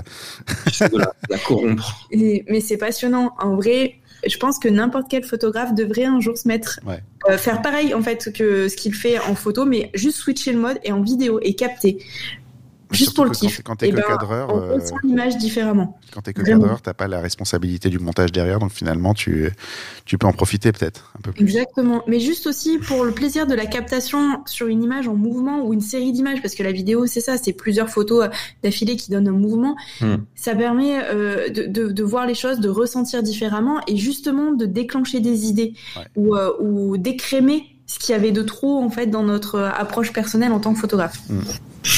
Pas mal. Euh, est-ce que euh, vous vous inspirez l'un l'autre euh, sur le jour J? Genre, il y en a un qui fait un plan et puis l'autre qui regarde du coin de l'œil qui fait Putain, ça c'est pas comment ça. Je l'avais ah pas vu. totalement, complètement. On est très complémentaires et, justement quand on va, on va chercher des angles de vue différents et dès qu'on, dès qu'il y en a un qui voit vraiment, voilà, alors il se dit bah là il y a une belle lumière ou là il y a quelque chose, il y a beaucoup d'informations dans ce qui se passe, mais on appelle l'autre et puis on vient et on fait les plans tous les deux. Voilà, on essaie d'être vraiment complémentaires là-dessus. On est une équipe. Donc le but du jeu, c'est euh, d'apporter le meilleur souvenir, en tout cas le plus fort et le mm. plus authentique à nos mariés. Donc le premier qui voit quelque chose, il va capter, il va le dire à l'autre. Euh, vraiment, on se soutient, on s'entraide, on s'encourage et, et tout ça dans notre mission, c'est pour nos mariés. Donc on n'aurait aucun intérêt, je pense, à être chacun de son côté. Et euh, aussi, si on avait un gros ego, peut-être chacun de se dire ouais, moi je suis meilleur et tout. Mais c'est pas du tout le Il n'y a pas de concurrence malsaine comme tu peux avoir quand je travaille des fois avec d'autres prestataires où euh, bah, l'autre il a sa, prise de vue qui est top et il va pas forcément te le dire parce que. C'est exactement à ça que je pense en fait. des, fois, des fois, moi, moi j'ai pas, j'ai pas de, j'ai pas de binôme attitré euh, en vidéo par exemple. Donc régulièrement, je trouve avec des mecs que je connais pas. Alors souvent ça se passe bien, des fois ça se passe moins bien. Mais très très souvent, ce qui est rigolo, c'est que toi, tu un truc euh, sympa, un angle sympa, et tu vois que le mec du coin de l'œil, il t'a vu, et euh, au moment où tu bouges, il vient, il s'y met. Souvent, il s'y colle d'ailleurs, euh, et puis si toi tu veux revenir, bah tant pis pour toi, quoi. Et inversement, des fois, tu le vois faire un truc bien, tu fais putain, c'est malin ça, et t'y vas. Et, mais il y a toujours ce côté rivalité, effectivement, quand tu, ouais, quand tu un peu page blanche de l'école, tu sais, où tu regardais sur le voisin pour. Tu, tu, copies un petit peu ce qu'il fait, et du coup, ouais, vous, vous avez ça de manière saine, en fait. C'est ça, vous, vous, vous regardez pas du coin de l'œil, vous vous appelez littéralement, quoi. Et puis on va se féliciter, bah, on va s'en ouais, on va. Ouais, au contraire, on va dire euh, génial, bah, bravo, bah, t'as trouvé un plan qui est cool et merci quoi, parce que ça va, ça va, ça va changer mon finalement mon, mon film quoi. Je sais que ce plan-là, je vais l'utiliser parce qu'il est, parce qu'il est, parce qu'il est ouf quoi. Mm. Et ça nous hype même pour la journée parce qu'on se dit ah cool là on a trouvé un truc cool vas-y le prochain on va où tu vois? Et t'as envie d'aller plus loin plus loin plus loin ça motive. T'as envie, envie de t'aider t'as cette, cette, satisfaction aussi de l'entraide euh, de, de, vous être aidé l'un l'autre quoi. Ça aide beaucoup ouais. ouais. Euh, la question suivante, en fait, il y a une vraie complexité à faire un bon film. Euh, Est-ce que ça a fait évoluer justement le côté photo? Celle-là s'adresse plus euh, à Alison, justement, ce que j'avais noté. Même les titres sont, très, cher, très recherchés et ça implique une vraie connaissance des mariés. Je pense, Alison, te connaissant, que tu as toujours eu ça quand même, ce contact assez, poussé avec les mariés. Mais est-ce que justement, d'avoir vu ce process-là et d'avoir vu, parce que bon, t'imagines que t'avais pas, t'avais jamais été jusqu'à titrer un mariage autrement que par le nom des mariés, tu vois, avant de connaître Adrien. Euh, si oui, si, j'avais déjà ça. Après, je le faisais pas spécialement puisque j'étais vraiment dans le, dans, le documentaire. Mais j'aimais bien toujours, euh, par exemple, dans ma galerie, je mettais toujours une musique qui était en lien avec la journée. Il y avait toujours un mot qui revenait. Le mot de passe, c'est toujours un mot qui était en lien avec la journée, par exemple. Donc c'était, c'était déjà présent. Maintenant, ça l'a accentué. En fait, je dirais même que on a fusionné, donc on s'est créé une identité à deux. C'est-à-dire que c'est Adrien et Alison qui sont devenus le A entier. Et du coup, euh, oui, on a renforcé ça en fait. On a renforcé chacun nos points forts. On est arrivé avec euh, ce que l'on faisait de mieux, chacun. Hmm. On s'est dit, ok, est-ce que ça nous plaît Est-ce que ça nous plaît pas Est-ce qu'on garde On garde pas? Et bim, on a construit quelque chose qui nous convient tous les deux. Ouais, c'est pour ça quand, quand tu parles de 2.0 en introduction, c'est Mm. parfaitement ça, quoi. C'est rigolo parce que quand on lit votre site, en fait, c'est pas Alison et Adrien, c'est A et A et A. Euh, C'est le Et, A. et, ouais. C'est Première lettre de l'alphabet, c'est tout, c'est le A. Enfin, pour nous, c'était évident en fait tout ça. Ah, vous êtes, je trouve que vous êtes bien trouvé, puis c'est quand même un sacré hasard d'avoir la même, euh, la même lettre de prénom. euh. Quand je pense que vous avez cherché chacun de son côté pendant si longtemps euh, un autre A. Euh, euh, comment ça impacte la photo du coup, euh, tout ça? Qu'est-ce qu'on peut récupérer euh, de la vidéo, en tout cas de notre côté, en tant que photographe? Ce que je, vous disais en, vous expliquant un petit peu la trame, si je me demande moi pourquoi je veux pas faire de vidéo, en tout cas en mariage, il y a un aspect temps et technique que j'apprécie pas forcément. En discutant avec vous, je m'aperçois qu'il y a aussi cette construction sonore que je ne sais pas forcément très bien faire et qui du coup me pénalise vachement quand j'essaie de faire une vidéo. Mais en toute honnêteté, le truc qui fait que j'ai- j'aime pas toujours faire de la vidéo, c'est qu'elle est impitoyable et que quand il manque quelque chose, on le voit tout de suite, ce qui n'est pas toujours le cas en, photo. Donc, qu'est-ce que, euh, comment, comment, euh, comment est-ce que tu as, tu as, tu as récupéré, Alison, un petit peu ces, ces, ces aspects-là de la vidéo qui pouvaient t'intéresser pour les intégrer à ta pratique? Et ben, il y a déjà la première euh, première chose qui est importante, c'est que quand on est photographe, souvent on se dit ok, j'ai mon boîtier, je vais sur place, je peux être simplement spectateur et capter quelque chose. Euh, moi, j'avais déjà l'approche de me dire ok, j'ai envie de comprendre qui sont mes mariés, je veux euh, illustrer l'histoire du couple et pas juste le mariage. Donc j'y allais un petit peu comme ça. Et puis je captais ce qu'il fallait. Ce qu'Adrien m'a apporté de plus, c'est l'organisation. C'est-à-dire de se di- euh, d'y aller avec déjà une intention et pas juste d'arriver le jour J en se disant ok je connais l'histoire du couple et c'est ça. Non, c'est vraiment l'intention donc de la renforcer. Qu'est-ce Euh, l'intention? L'intention c'est en fait le fil rouge de la journée. C'est C'est pas le mariage, le mariage c'est le prétexte, le fil rouge en fait L'avion, sur qu'est-ce la- que je sur le choisis. film de l'avion, c'est l'avion. le film. Ex- exactement. Exactement.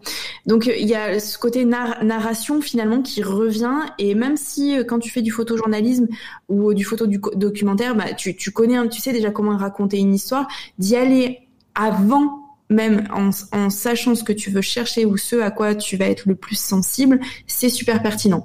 Et ça peut être aussi dans l'autre sens. Peut-être que le jour J, tu ne sais pas. Et une fois que tu as tes images, finalement, en regardant, tu peux savoir qu'est-ce que tu vas prendre. Et ça, c'est vraiment la vidéo qui, enfin, en tout cas, la partie d'Adrien qui, qui me l'a apporté. Donc, le côté narratif et l'organisation.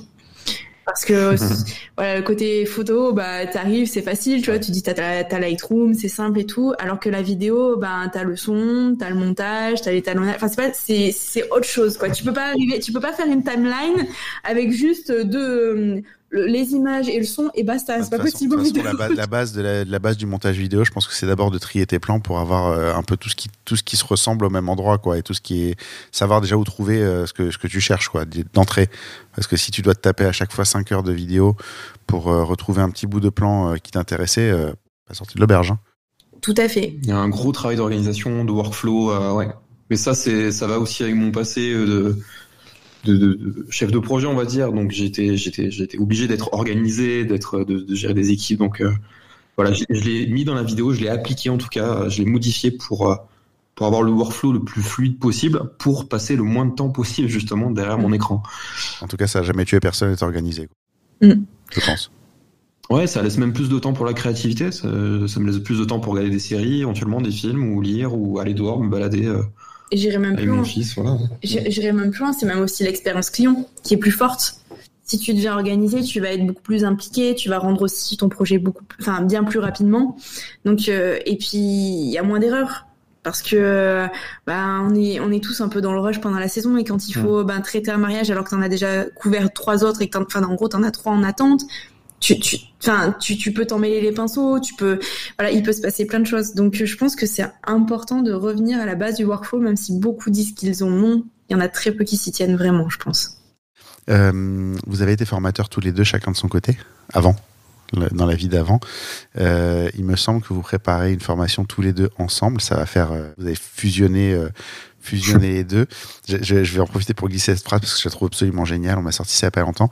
L'argent accélère les choses, donc c'est ton argent ou ton temps que tu dépenses. Mm. Et je trouve ça génial de dire va te faire une formation, ça te fera gagner deux ans au lieu de, au lieu de passer deux ans à chercher à comprendre les choses et à pas les comprendre au final forcément. Qu'est-ce que, qu'est-ce que ça va être quoi le, le fil rouge justement? Puisqu'on est sur les fils rouges, je pense que c'est c'est le, le, terme important de ça. Ça va être quoi le fil rouge de votre formation à tous les deux ensemble? Ben, je dirais euh, alors peut-être pas répondre directement à la question, mais moi vraiment ce que j'ai envie de transmettre, euh, c'est me dire ok, je, stagnais pendant une période de ma vie justement en vidéo il y a, deux ans en arrière et euh, j'avais l'impression d'avoir fait le tour ou je m'ennuyais en tout cas et mes vidéos se ressemblaient. C'était toujours la même chose et justement de, s'ouvrir à autre chose, de s'ouvrir à ce, qui se faisait en photo. Euh, pour ça, j'ai fait des formations avec des photographes. Et puis, Alison aussi m'a appris beaucoup de choses. Et en fait, j'ai envie aussi de, aux vidéastes de leur dire ça. En fait, venez, en fait, venez apprendre des photographes. Euh, euh, ouvrez-vous à autre chose, formez-vous avec euh, d'autres personnes. Ne restez pas cantonné dans, dans le milieu de la vidéo de mariage en France, qui puisait. Voilà, essayez de vous ouvrir à autre chose. Et vraiment, j'ai envie que les gens ils se décliquent là.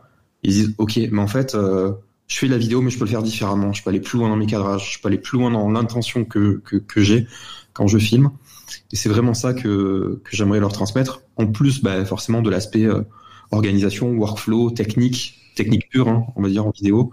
Mais voilà, c'est euh, c'est aller plus loin. Donc, euh, le, pour, pour moi, le fil rouge, euh, je réponds pour nous deux du coup, mais ça, ça serait vraiment ça.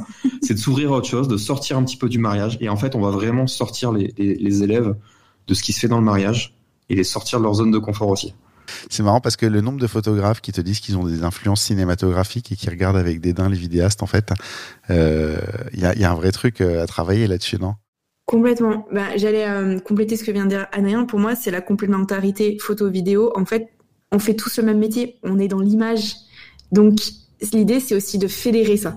Voilà, de dire aux, photographes, vous pouvez apprendre des vidéastes, vous pouvez apprendre de la vidéo, et aux vidéastes, vous pouvez apprendre des photographes et de la photo, en fait. Mais juste, entraînons-nous, comprenons le métier de l'autre et prenons ce qui peut nous, aussi nous servir parce que c'est complémentaire. Et nous, je pense qu'on on est un bon exemple de ça. On s'est rencontrés. Euh, tu l'as dit justement, Adri, mmh. euh, on avait chacun notre pratique, on stagnait plus ou moins, en fait, on était plutôt ancré dans ce confort de pratique-là, et finalement, en se rencontrant, eh ben, on a laissé tomber quelque chose, enfin, certains aspects, on a renforcé d'autres, et on a changé notre vision des choses, et je pense qu'aujourd'hui, on a eu un renouveau chacun dans notre pratique, et c'est ça qu'on veut vraiment insuffler à, à nos élèves. C'est passer, passer cette expérience-là. Mmh. Euh, la question suivante, elle va s'adresser à tous les deux. Jusqu'à maintenant, je me suis un peu tourné vers l'un et vers l'autre. Mais il y a un truc que vous avez en commun, c'est les mains. Euh, ça se retrouve de, des deux côtés. C'est assez, euh, assez marrant. Vous en mettez partout, tout le temps, tous les deux. Il y a des mains partout dans vos albums, dans vos films, partout. Et je pense, j'ai ma petite idée, hein, mais je vais vous poser la question pour que vous y répondiez. Ça reste pour moi une des règles les plus répandues en photo et les moins expliquées. Donc en photo, en vidéo, où on te dit, faut pas couper les mains, faut pas couper les mains, faut pas couper les mains de la même manière que la tête dans un endroit propre du, du, cadre. mais voilà, est-ce que vous pourriez expliquer euh, soit conjointement, soit chacun de son côté, s'il euh, y a des choses complémentaires, ce qui fait que vous accordez tant d'importance aux mains? Euh, eh ben, La main, en fait, c'est vraiment le symbole de la vie. On dit que dans la main, il y a la ligne de la vie. Euh, c'est l'ancrage. Euh, lorsque tu as deux mains de personnes, de deux personnes ou de plusieurs personnes, c'est vraiment la connexion, les liens qui se passent entre eux. la main est symbolisée dans l'art aussi comme comme le symbole de la liberté, de la beauté aussi. Souvent, elle vient euh, appuyer un portrait. Euh, il y a beaucoup de grâce aussi euh, dans les mains. Donc, je pense que indirectement, tout ça, ça nous parle vraiment dans ce qu'on veut mettre en avant euh, pour, pour pour nos mariés ou pour pour pour nos clients au, au, sens plus large. Et puis, ça vient aussi apporter une force de caractère parce que tout le monde ne bouge pas les mains de, de la même manière. Tu vois, on se touche pas non plus tous de la même manière. Donc, quand tu vois deux mains vraiment se caresser, elle peut être Enfin, la caresse, elle peut être brute, elle peut être forte, elle peut être serrée, pas du tout, elle peut être effleurée, et ça en dit beaucoup en fait sur sur sur les personnes. Je, sais pas si tu te rends compte, mais tu parles avec les mains là. Oui, toujours. Elles sont hors cadre. Elles sont hors cadre C'est rigolo, tu vois, parce que c'est on parle avec les mains aussi. C'est assez ouais. marrant et quand elles sont pas dans le cadre, là je vous vois en relativement serré. Et effectivement, il manque un petit truc parce que je vois qu'elles sont euh, hors du cadre, mais voilà. Mais qu'elles bougent, elles sont là. elles bougent, on sent le mouvement, mais du coup, il manque cette petite expression-là. C'est rigolo. Mm. Adrien? Bah, Alison a quasiment tout dit là-dessus. Et euh, pour, pour, être, pour être franc, je c'est pas quelque chose que j'avais forcément relevé dans, dans les films, dans nos films. Très souvent. Parce que je le fais machinalement, c'est quelque chose que, naturellement en tout cas. Et euh, ouais, la symbolique, elle est, elle est là. Après, c'est vrai que j'aime beaucoup voilà, le, de, de, voir les détails. On parlait de détails et les, mains en font partie. Ouais. ouais. Oui, ça, la, la, question plus générale après, c'était justement sur les détails. Parce que euh, sur un reportage photo, j'ai déjà vu plein de reportages où il n'y a pas assez de détails euh, et ça peut passer pour le client, pas pour, euh, pas pour un pro qui va regarder tout de suite, qui va dire ça non. Euh, sur un film, pour moi, ça se voit directement, cette absence-là. Parce que tes plans sont moins. Enfin, déjà, tu es obligé d'étirer tes plans vachement plus, plus que nécessaire et plus que raisonnable en tout cas, que justement un petit détail comme ça peut te permettre de casser justement ton image. Ouais, et puis tu, tu, es limité tu, dans un film quand même. Là, pour les vidéos de mariage, on à 6 à 7, 8, minutes à peu près pour nos films. Et, euh, et chaque détail a son importance et, euh, a un rôle à jouer. C'est-à-dire, si je vais filmer un détail, faut que ce détail-là, il serve mon récit, mon histoire. Et je dois le retrouver euh, derrière. Dans le cinéma, il a, il y a ça s'appelle le fusil de Tchekhov, il me semble, où euh, c'est justement sur les anciens films, en fait. Voilà, si tu filmes un détail, par exemple, c'était le fusil au début du film, tu dois, tu vas retrouver le fusil par la suite. Et si tu ne retrouves pas le fusil par la suite, le spectateur, il va être perdu, il va, il va pas comprendre. Il va dire, mais en fait, euh, il savait à quoi ce détail. Voilà. Et en fait, c'est pour ça que chaque plan dans un film est pensé à l'avance et va avoir son importance par la suite. Je suis sûr que le premier qui a fait une photo d'une robe de mariée suspendue à une fenêtre s'est dit ça, en fait. Mm. Non? C'est, on va la retrouver plus tard, la robe. Donc, quelque part. Euh, ah Bien sûr. retrouve forcément. Il y avait du sens la première fois. Après, le truc, c'est que ça a été euh, répété. Enfin, je veux dire, comme euh, tous les, discours récupérés euh, de marketing que tout le monde a, recyclé à sa sauce. Enfin, aujourd'hui, tu prends tout, à peu près tous les photographes ont à peu près le même discours et ceux qui sortent finalement vachement du lot, ils sont, sont assez rares en, en réalité dans la, dans la manière de présenter parce que tu as justement quelqu'un qui a eu une bonne idée au départ et tout le monde l'a récupéré sans forcément la comprendre. Mais l'exemple de la robe suspendue, je pense qu'il est très très pertinent. Hmm. Parce que est-ce que tu prends la robe, que ce soit en photo ou vidéo, peu importe, est-ce que tu captes la robe parce qu'elle est suspendue à un endroit avec un centre particulier euh, qui a du sens pour tes clients et qui nourrit l'histoire, ou est-ce que tu la prends simplement parce qu'elle est là et qu'il faut la prendre?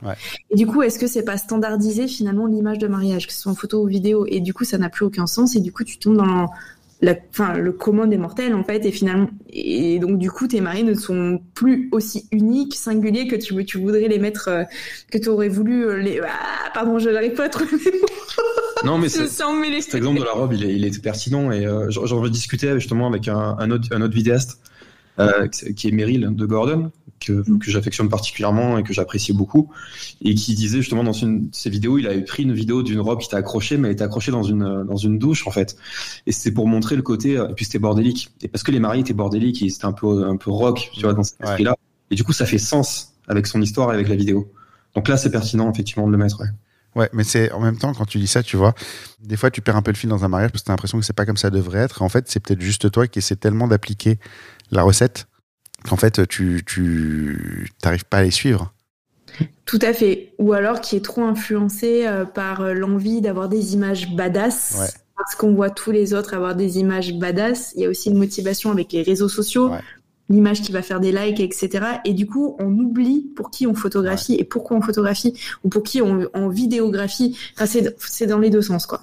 Ouais, non, non, mais c'est euh, rigolo. Euh, je, je, revois des trucs des fois où euh, ça partait pas comme je pensais que ça aurait dû partir et du coup, euh, tu as l'impression que tu passes à côté de quelque chose. Alors qu'en fait, c'est pas c'est pas sur ça que tu es en train de passer à côté, c'est sur justement le fait que tu devrais te détacher de tout ce que tu sais pour pour t'adapter à, à, ce qui est face à toi. On va passer à the question euh, de, l'épisode. Comment euh, on bosse bien ensemble, photographe et vidéaste? On a tous des histoires de prestats horribles de chaque côté. Euh, enfin, je veux dire, ça, a été pendant longtemps mené par Mathias, d'ailleurs, Calen, la, grosse déconne de on s'entretue tout le temps et on, en rajoute des tonnes. Et je crois que je lui répondais aussi pas mal à l'époque sur les groupes. mais voilà, pourquoi un duo Et comment vous faites justement pour que ça marche bien? Avant d'être un, duo photo-vidéo, on est, on est un couple surtout. Et, euh, et, au quotidien, en fait, quand on est en mariage, c'est le prolongement de notre vie, tout simplement du quotidien. On est, euh, n'est pas d'autres personnes, on va pas jouer un autre rôle, on est tel que l'on est euh, tous les jours. Et on est, on est très respectueux l'un envers l'autre, on est bienveillant, on communique beaucoup aussi. Ça, c'est important. Et, et je pense que voilà, on l'applique en mariage. Donc pour nous, c'est hyper fluide et on s'engueule jamais en mariage. Ah, tu, viens de tuer ma question suivante. C'est quelque chose. Ouais, bah, parce que voilà, même ça surprend euh, d'autres binômes avec qui on a discuté justement, qui nous disaient que bah eux c'était un peu plus euh, compliqué par moment, forcément, parce qu'il y a la tension, il y a le stress. Mais nous, non, on arrive toujours à être calme et, euh, a bien communiquer. Il n'y a pas un mot plus haut que l'autre. Et au contraire, on va, on est là pour se, se tirer vers le haut, tout simplement. Donc dès qu'il y en a un qui a un coup de moins bien, par exemple, qui est un peu fatigué, bah, l'autre il va chercher un verre d'eau, il va, mm. il va le soutenir, il va lui dire là il y a un plan cool à faire, etc. Enfin voilà, on va vraiment essayer de... quoi. Parce que c'est, euh, c'est, je sais pas si pour moi la référence un peu là-dessus, c'est un peu les two man, tu vois, du duo, euh, bon, qui sont que photographes, mais qui travaillent ensemble, le couple qui travaille ensemble, et eux, enfin tu vois clairement qu'il y a, en même temps il y a une rivalité entre les deux. Euh, et euh, ils sont hyper. Je pense que c'était des, des, anciens euh, coureurs, il me semble, où ils étaient dans, un sport compétitif en tout cas, et qu'ils ont gardé ça. Et en même temps, il y a la compétition. En même temps, ils sont capables de s'entretuer euh, sur sur sur un mariage ou sur un événement ou même pour rien en fait. Mais enfin, ils s'aiment. Hein, c'est pas c'est pas la question, mais ils sont capables. Ils sont capables d'être vraiment très durs l'un envers l'autre en pleine mm. presta. Et c'est un petit peu malheureusement, j'ai envie de dire, parce que c'est les, plus connus dans, dans le milieu, l'exemple que tout le monde a l'impression de devoir reproduire. On parlait de reproduire, tu vois. Je sais, je sais pas comment, si je le formule clairement, euh, ma question. Si, euh, je pense que tu as répondu à moitié, enfin, sur, la réponse la plus logique, c'est qu'il y a une, question de compétition. Euh, il y, a. Hum, effectivement de l'ego qui, qui, peut rentrer en fait dans cette équipe et de vouloir faire la meilleure image que l'autre. Et, euh, et c'est ce que je disais tout à l'heure, si on, on part là-dedans, c'est compliqué parce que le but étant, c'est pas de réaliser sa meilleure photo, ou alors ça peut être un challenge personnel, mais dans ce cas-là, avec beaucoup de nuances. Mais l'idée, c'est de, de, créer le meilleur souvenir possible à nos clients. Donc en fait, on est une équipe.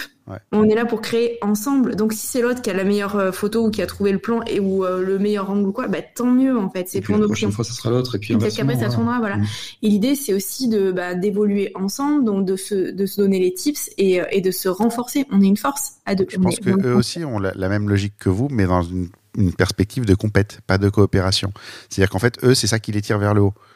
Ça dépend le caractère aussi, puis ton, ton parcours personnel et d'où tu viens je parlais de sport individuel, mais oui, si c'est effectivement des sports individuels, c'est logique en tout cas que, tu nous dis ça, ouais. Non, non, mais c'est rigolo de voir qu'en fait au final c'est pas la même euh, pas la même recette, mais ça arrive au même résultat. C'est-à-dire qu'en fait on se tire vers le haut. C'est simplement que d'un côté, ben, on se tire en se, tirant littéralement, et de l'autre on se tire en se poussant à se, à se dépasser. Mais c'est le même truc. Mais c'est ça, ça, ça par rapport à ce que vous disiez juste avant du, fait que euh, reproduit un modèle qui existe déjà.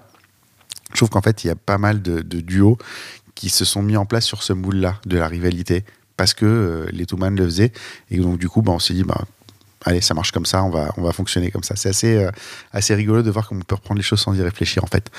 Euh, on finit toujours l'interview par euh, une, alors en général une photo en particulier. On va parler d'une idée en particulier parce que j'ai trouvé ça très très touchant. C'est de filmer les grands-parents.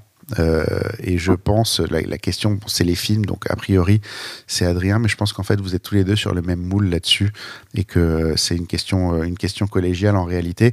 Mais euh, pour avoir retrouvé des images de mes grands-parents qui sont morts il y a près de 40 ans, je sais que réentendre une voix sortie du passé, tu te rends compte que tu avais beau avoir 7 ans à l'époque, euh, tu l'as pas oublié. Et c'est un truc dingue. Et donc, justement, ce côté filmer les grands-parents, les faire parler, leur faire raconter la petite histoire que tout le monde a dû entendre mille fois, et je vais un exemple très précis. C'est le film de la grand-mère qui joue de l'harmonica, euh, qui est euh, hyper touchant en fait. Euh, la question c'est quelle est l'histoire, comment ça se passe, ce genre de shooting, comment ça se prépare, qu'est-ce que tu cherches au moment d'arriver. Je pense que ça va être le, cumul de tout ce qu'on a dit là, notamment au niveau du fil rouge, mais j'aimerais bien que tu nous, tu, tu nous, le donnes sur un exemple plus concret, qui peut être par exemple ce film de la mamie et son harmonica que j'ai trouvé magnifique. Bah, déjà, il y a une volonté de de créer un souvenir qui va, qui va durer dans le temps et qui va être transmis pour les, générations futures. Et l'exemple de la, de, la, de la mamie qui joue de l'harmonica, en fait, c'est la, la grand-mère de mon beau-frère, mari de ma sœur, euh, qui était atteinte d'une leucémie et les médecins lui donnaient euh, maximum 15 jours encore à vivre. Et, euh, et mon beau-frère est quelqu'un d'assez réservé, qui voilà, qui, qui parle pas trop, qui ose pas en tout cas dévoiler ses sentiments et dire ce qu'il pense. Et, et je lui ai proposé tout simplement d'aller chez, ses grands-parents et de filmer, euh, de filmer sa grand-mère, de juste de faire quelques plans en fait, sans autre intention que juste de capter ce qui se passe. Et euh, on est resté deux heures sur place. Elle était très fatiguée, elle parlait pas beaucoup. Et, et en fait, juste de voir la caméra, d'être là, d'être présent. Au bout de quelques minutes, elle a commencé à se livrer, à raconter des histoires, des histoires que ses petits-enfants ne connaissaient pas. Et puis à un moment, elle a parlé de l'histoire de l'harmonica. Le grand-père est allé chercher l'harmonica. Elle a joué de l'harmonica et moi j'étais devant, en fait, j'étais spectateur de cette scène. Et j'ai dit, ok, là, il se passe quelque chose de fort, quoi. Et les enfants, ces petits-enfants ne connaissaient pas cette histoire-là. Et ils ont découvert l'histoire en même temps que moi, finalement. Et voilà, pour moi, la force de la vidéo aussi, elle est là, elle est de, pouvoir les gens se livrent et pour moi cette grand-mère là c'était un peu son chant du cygne tu vois c'était c'était mots avant de partir en fait. Il reste, il reste quelque chose d'elle euh, de pour toujours quoi que tout le monde va pouvoir ressortir régulièrement comme si elle était encore là. C'est ça. Et cette vidéo après ils l'ont ils l'ont parce qu'elle est décédée euh, dix jours après. Et euh, cette vidéo voilà j'ai fait une petite vidéo. Ils l'ont ils l'ont diffusée le jour des obsèques. Et, et les gens étaient à la fois bah, il y avait beaucoup de tristesse mais il y avait beaucoup de joie aussi de de l'entendre, de la voir en fait. Et elle était toujours là. Voilà, c'est ce que c'est le retour qu'ils m'ont fait. Et merci parce que voilà, notre grand-mère elle est là et puis elle sera toujours toujours avec nous finalement parce qu'il y a l'audio comme tu parles, comme tu disais, tu vois. Ils pourront toujours entendre l'audio de. Tu l'as rendu immortel.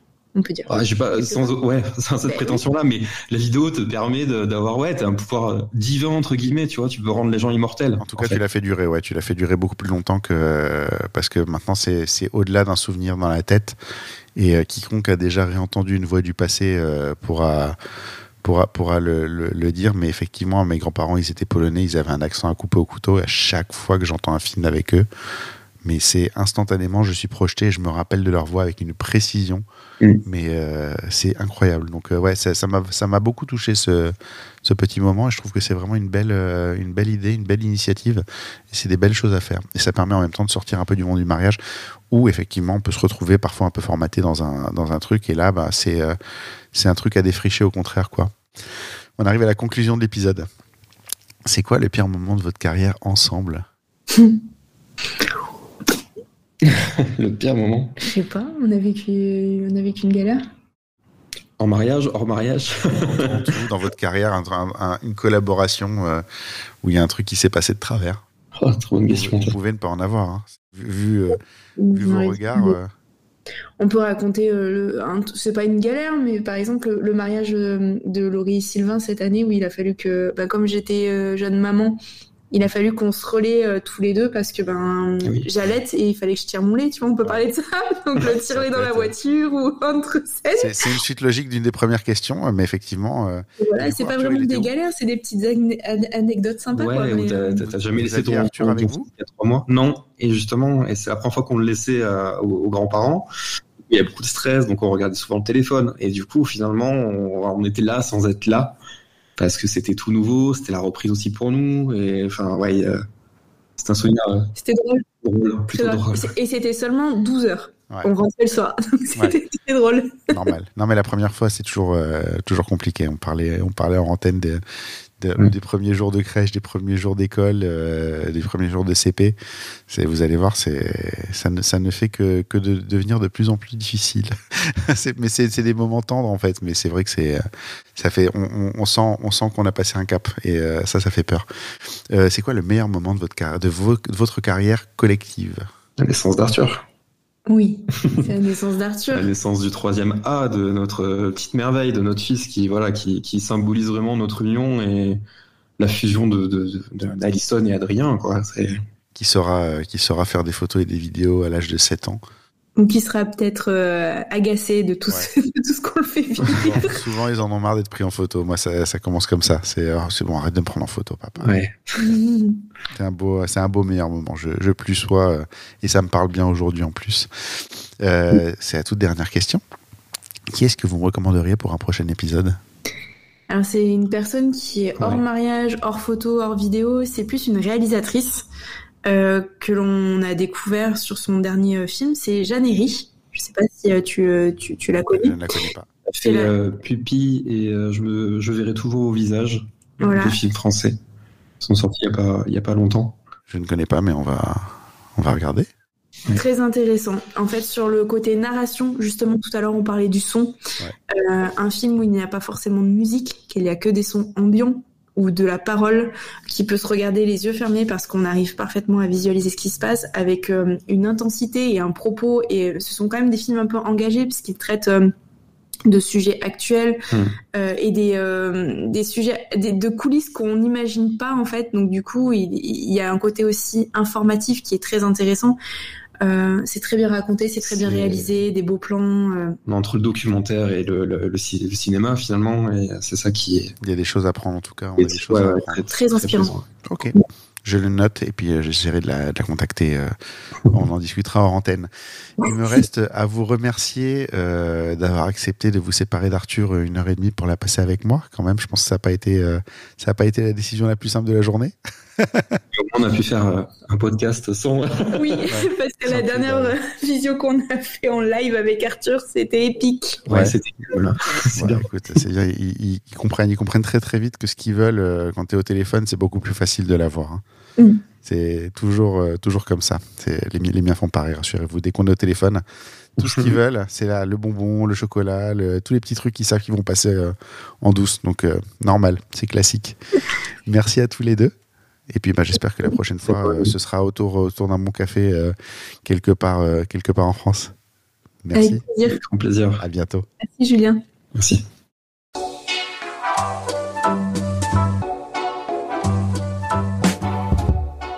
Merci d'avoir écouté cet épisode. N'oubliez pas de nous laisser une note et un commentaire sur Apple Podcast et Spotify pour nous aider à monter dans les classements. Vous pouvez également aller sur le blog dans l'œil du photographe à l'adresse www.dlodp.fr. C'est tout pour aujourd'hui. On se retrouve au prochain épisode dans l'œil d'un nouveau photographe. Dans le du photographe, merci, c'est fini.